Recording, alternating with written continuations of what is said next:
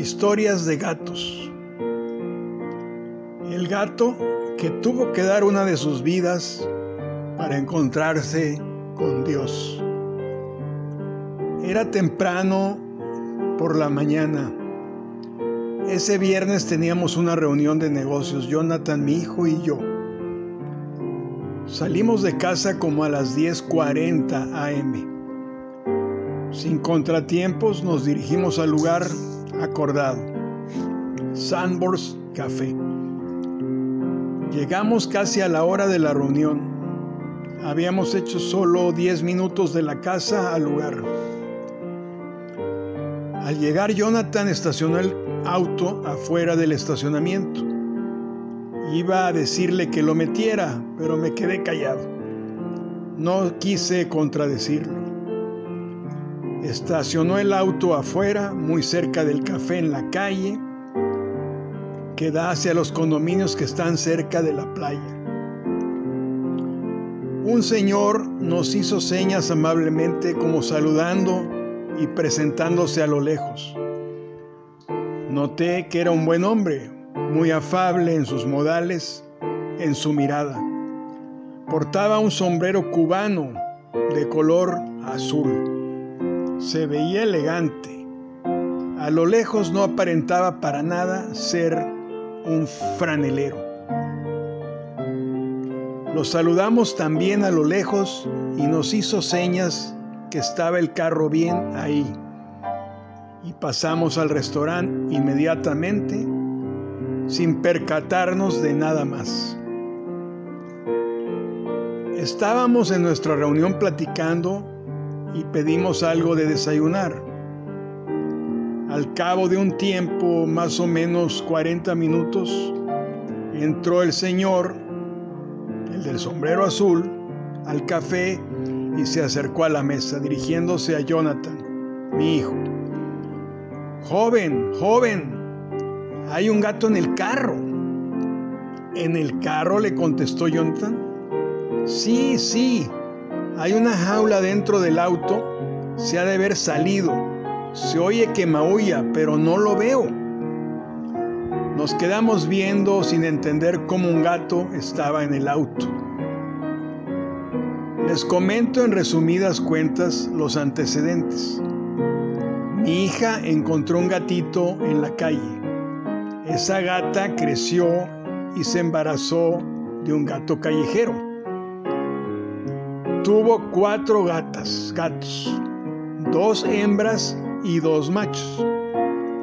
Los preciosos se embarazaron entre ellos y tuvieron cada gata cuatro gatos. no es adivinanza. La suma total son doce gatos. Uf, uf y recontra uf. Todo por no llevar a tiempo a las dos hembras primeras. Perdón, no es mi culpa, no es mi culpa únicamente. Bueno, vuelvo a la historia. Nos quedamos viendo, Jonathan y yo, y el Señor insistía que saliera a ver mi hijo que había ahí un gato. Mi hermano preocupado le dijo a John, no, ¿cómo crees? No salgas, puede ser una trampa. ¿Qué tienen ustedes gatos en su casa? preguntó. Pues sí, pensamos John y yo, y no le contestamos, pero sabíamos que era verdad. Lo del Señor, algo había pasado y uno de los gatos se había trepado al carro seguramente. Le dije a mi hijo, vamos, yo te acompaño. Salimos curiosos a ver qué pasaba. El Señor nos señalaba debajo del cofre, de donde está el motor. Oigan, oigan, nos decía muy alarmado. Abre el cofre, dije. Jonathan subió al auto y abrió el cofre. Pues sí, ahí estaba un gatito, uno de los casi recién nacidos, como de un mes de edad. Lo conozco es el más llorón y travieso. El otro día lo vi queriendo salirse por un rendijo en el portón de la casa. No tiene aún nombre, tiene un color como dorado con blanco muy bonito, pero llorón como ninguno. Ahí estaba maullando fuertísimo,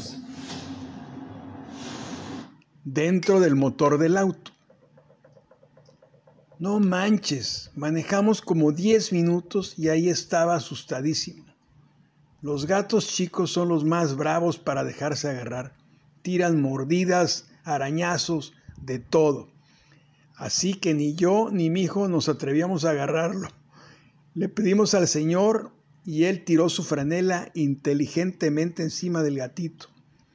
Maullaba y se revolvía demasiado. Jonathan acercó la jaula que teníamos en el carro, que íbamos a usar para llevar al día siguiente a esterilizar a las mamás gatas. El señor aventó al gatito a la jaula casi con todo y franela, en un movimiento ágil y veloz. Teníamos que regresar a la reunión de trabajo, así que ya dentro de la jaula dejamos al gatito en el auto, en el asiento de atrás, con las ventanas semiabiertas.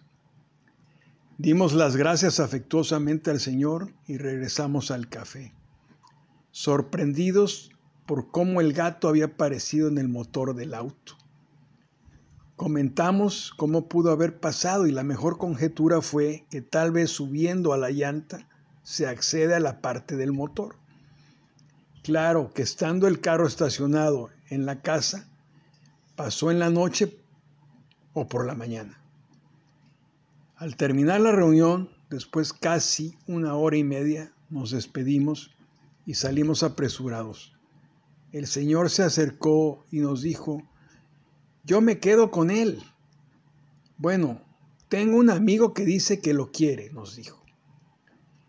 Le había yo comentado cuando nos metió la jaula que se lo dábamos, que si lo quería. Claro que sí, le dije. Por ahí de repente apareció un señor de la tercera edad. Él sí se veía muy humilde. No estoy seguro si era alguien quien no tenía casa, que había salido de un sótano del estacionamiento de un edificio de enfrente. Sí se veía alguien así, como cuál será la palabra correcta. No sé, indigente, vagabundo. En inglés la palabra denomina todo a una persona así, homeless, pero en español no encuentro la palabra correcta. Continúo con la historia. Este señor, con una sonrisa de buena persona, con mucha alegría, nos dice, le voy a dar agua.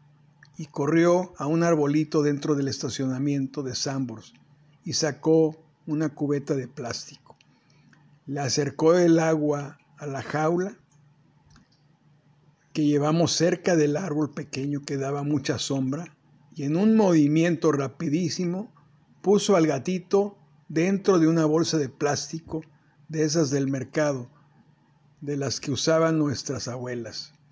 Le daba agua a través de la bolsa que era entretejida, con un cariño y un amor que energizó, energizó perdón, el momento.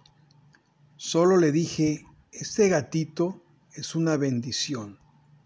Me miró profundamente con unos ojos penetrantes llenos de energía y con una sonrisa muy grande me dijo, Dios, Dios los bendiga. El gatito había ya dado una vida de las siete que tenía había recibido la bendición de tener en su futuro una buena vida, una mejor, una mejor vida llena de cariño y amor, siempre atendido y querido. Esta es la historia. Lo que me sigue resonando en mi cabeza es que la gente que menos tiene, la que ha perdido todo, hasta compañía, que tal vez no tengan una casa, un techo, la comida segura, el cariño de alguien, son las personas más amables, las que más amor dan, las que más quieren y tratan bien a los animalitos. Dios bendiga a estos dos señores. Y recuerdo en este momento una anécdota que leí sobre la Madre Teresa de Calcuta. Le preguntaron si había visto a Jesús en esa ciudad, que es la más pobre del mundo. Ella contestaba que sí lo veía, que lo veía todos los días disfrazado en todas partes. Así me parece que Dios está en todas partes, en el momento más inesperado, disfrazado de un Señor lleno de luz, como en esta mañana. Muchas gracias.